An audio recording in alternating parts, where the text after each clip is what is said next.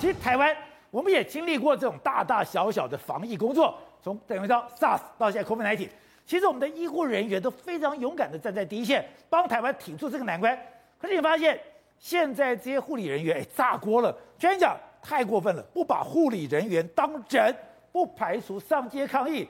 到底发生什么事？有这么严重吗？对，因为一个指挥政指挥中心的一个政策，真的让医护人员非常非常生气。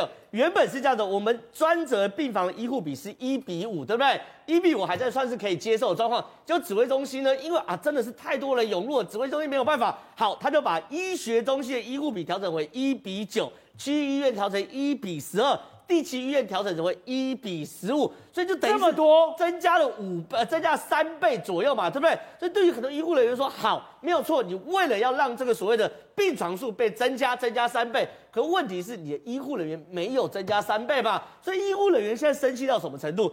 第一件事情你知道吗？开始出现，开始有离职潮啊，哦、因为以今年一月来说。整个医护人员的职业率是五十九点七趴，就是说我有执照人，我不见得当护士，对不对？有五十九点七趴有执照人去当护士，现在已经降到五十九点一趴了，五月哦，所以他们认为哦，未来有可能会持续在降低。那便是说，第一件事情是你因为你这个政策的状况过程中，让医护人员非常非常劳累的状况下，他可能会离职。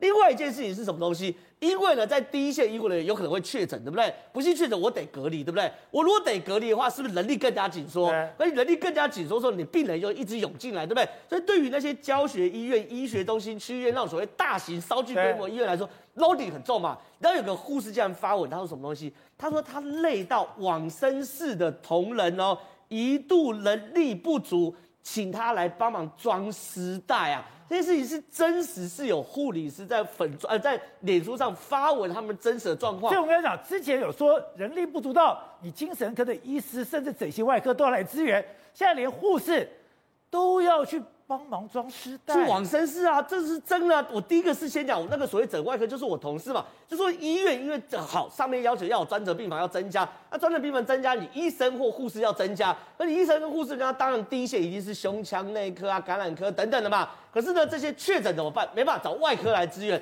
需要整形外科来支援。那整形外科来支援，他也有可能会确诊啊。所以这些人不断的变少，不断变少。可是病人不断的涌入，不断涌入。台湾现在最大的问题就是我们的医疗，等于说我们的医护人员太 loading 太重，医护人员的 loading 太重。照理讲，你应该去处理这个问题，结果你还大开这个筛检站，不把人整惨了吗？对，那这些筛检站的，我就问了，那好，那现在开始的，因为蔡英文总统说啊，要大开筛检站，那我想问那些筛检站是谁去支援？还是教学医院的人去啊，啊所以是十个十个锅子八个盖嘛，你就是弄来弄去弄来弄去。那对于那些医护人员来说，我跟在医院忙，跟我去筛检站嘛，我都是一直在忙，一直在忙，一直在忙，一直在忙，没有去思考说如何让整个程序去简化。好，那我们看到我们的指挥中心在压力下，好，说不能 PCR 不能再这样搞下去了，因为你要 PCR 第一个量能不够，第二个一直在塞车，还有你最严重的是。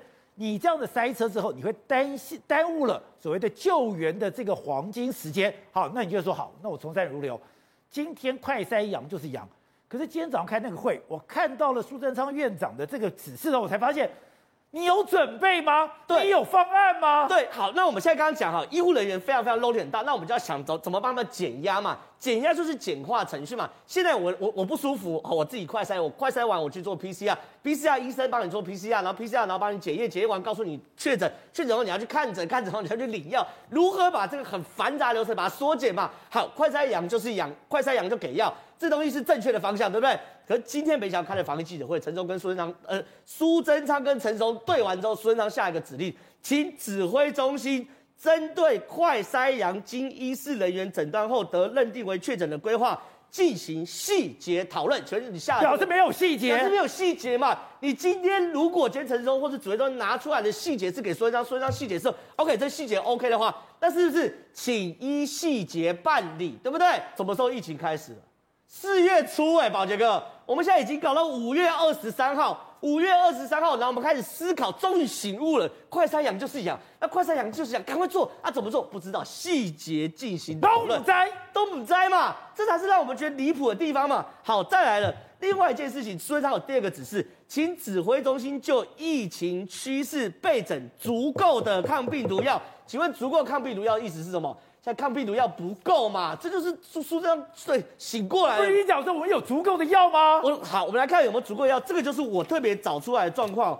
这个状况是这样子哦，每一天多少的开出来多少药，开出来多少药，我们来看哦，我们来看第一个五月一号就是董事长讲的。一万六千九百三十六例确诊人数开出来六十二份药，请问这比例是正确的吗？我再问哦，五月十五号六万八千七百三十二例开出来两百四十份，两百四十份药是正确的吗？好了，你五月十九、五月二十稍微好一点点，结果嘞，哎，你五月二十二还是有七万九千多例，结果你开出一千多份的所谓的抗病毒药，请问你要么就药不够。你要么就是开开药的流程出问题，所以堵车了嘛，对不对？你只会有这种可能嘛？那台湾买药到底买的够不够？我就问哦，四月的初的时候，我们是不是疫情要爆发了？对，四月初疫情爆发前提之下，我们就需要问我们有快筛有多少，有药多少？简单讲，要打仗了，我们手上子弹有多少，对不对？观众朋友，你听清楚，四月八号那一天，我们全台湾瑞德西韦、莫沙东加辉瑞只有一万九千五百份。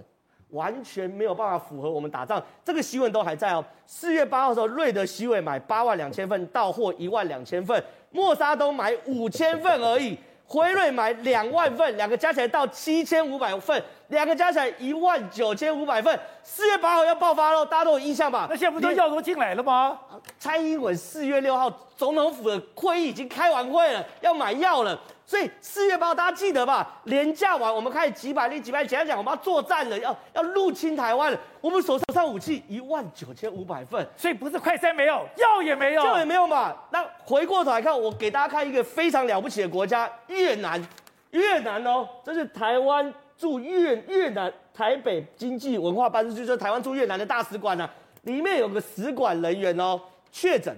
他确诊的时候在三月一号确诊了，然后他在使馆里面发一些文章，就是让我们在越南的台湾人知道怎么看病。三月一号告诉我们说，越南现在多省药局都可以买到莫沙东。哦，你在越南在三月一号的时候，你只要确诊了，你就去药局拿，你药局拿完就有药。结果我们台湾再讲一次，在四月八号的时候，我们全台湾是一万九千五百份，然后呢，到现在毛起来买，毛起来买，毛起来买，买到现在八十万份，对不对？等一下。河内市竟然有一个线上视讯问诊，而且可以提供英文跟越越南文的还送药到府，还可以送药到府，还送药到府。所以有没有作业可以抄？你三月一号去抄越南的，你作业就可以抄的很好。所以现在好，你药不够，快筛不够。四月八号只有一万九千五百份嘛，现在买买买买到现在八十万份够不够？也不够啊。我刚问陈秀熙老师，陈秀熙老师一言惊醒我梦中人，他说有二十趴不打疫苗的，这二十趴不打疫苗的人。一定很有可能会变成重症，而且很有可能会确诊。这二十八多少？四百六十万人。那请问八十万人够吗？我后面还有六十五岁以上哦，还有六十五岁以下肥胖啊、癌症啊、慢性病等等的。所以八十万份够吗？也不够嘛。所以现在我们是量不够，我们开药的流程也不对，这才是变成台湾现在惨况啊。但是陈老师是今天的数字六万多，前两天有九万、八万，现在六万，我们是不是已经度过高峰了？我们现在可以喘口气了吗？我想，诶，现在目前的数字哈，我觉得这个部分可能大家要注意哦，因为所有的确诊数，每个国家都知道要看你的检测，对，哦，以及它的这个疫苗覆盖率，所以这些数字哈，只有提供参考。那我们国家会这么报，是因为我们的检验能量有一个上限嘛，所以现在的上限其实是就在看这个上限是多少。那重点就是今天，所以我们是筛检量的上限，对，因为上限就是一定有一个上限。那每个国家的上限到底怎么样？依据国家的检验能量，所以这就是为什么刚才你们在讨论 RT-PCR 不能够再去检验那些三十到三十五的，对，包括我们的医护人员今天的医疗能力，医护人力缺乏。刚才你们讨论的，在英国一月的时候就出现这个，因为他三头马车，家庭要照顾，自己病人要照顾，还要现在又有个专责病房，所以你看看今天我们 COVID-19 有一个很重要哦。现在 COVID-19 感染中重症之外哦，其他人因为医护能力而产生的这样的一个不照护的问题，可能都是造成 COVID-19 间接伤害。所以这两个加起来，就是今天死亡为什么会这么高。而我们不要，所以你说，台湾如果就算这个两个月的死亡的数字是比去年来的高，你扣掉了 COVID-19，有些是可能因为照顾不周的关系，照顾没有，当然，照顾不来的吗？因为。宝杰，最近你去看我们所有的开刀房，我们所有的这些病房招护，我们确实面临医护人员，医护人员真的非常辛苦。但是这个问题现在就是要赶快提前部署，让医疗回到正常化。对，包括所有的地方要把赶快流感监测化，否则医疗人员在这样的一个隔离情况，即使是零加七，还是会遇到医护人员能力不充足的问题。这个从过去就知道。监测化就是你把它当成流感，然后让社区医院、地方的医院能够进来，不然你现在全部集中在教学医院，那当然会炸锅了。而且这样还可以让让。抗病毒药的黄金时间可以缩短，哦，因为这样子黄金时间缩短。今天为什么要用阳性替代确诊？就是因为等 RT-PCR，你那五天的时间等到的时候用药已经来不及了。真的有来不及的吗？RT-PCR 不可能当天就开药，所以这个就是今天为什么今天要确诊。所以很多人都以为是因为检验能量不足而已，是为了让抗病毒药的流程更顺利。所以我们看到现在很多死亡案例是大概都四天就往生了，还有三天就往生，就代表。你已经耽误了前面的时间，等到说你 PCR 确定你的时候，已经非常危险了。这就是黄没有在黄金时间用药，一下子就变成中症，那中症再很快变成重症，再加上可能有一些慢性病，很快就死亡啊。另外有些看到确诊之后马上死亡，就是有些时候照护不足，很快的就走掉了。对哦，所以这些就是今天我们在讲的，这个各国都经历过，所以死亡攀升一定有两个：医疗恢复正常量、流感化。这个黄金时间用药一定要投入，才有可能让中重症下降，这才是我们要观测的监视的疫情，对，而不应该一直看流行病的疫情。对，老师你在讲流感的话，就是我现在把它当成流行对感冒流那个什么流感一样吗？那这样我的我的这个 COVID-19 的这个不就是要降级了吗？我认为应该是要五级降为四级是最好的方法。哦，因为这样子才能够让回归基层医疗，对，那我们的我们的这个这个急诊住院这些才能顺畅，那、嗯、我们一切的医疗回到正常，才不会有这么多的因为 COVID-19 所产生的住院而而这样的一个间接伤害的死亡。啊，那另外一个我也不懂是，全世界没有这样的状况，好像为什么台湾的儿童他的这个死亡率，这个死亡的数字这么可怕嘞？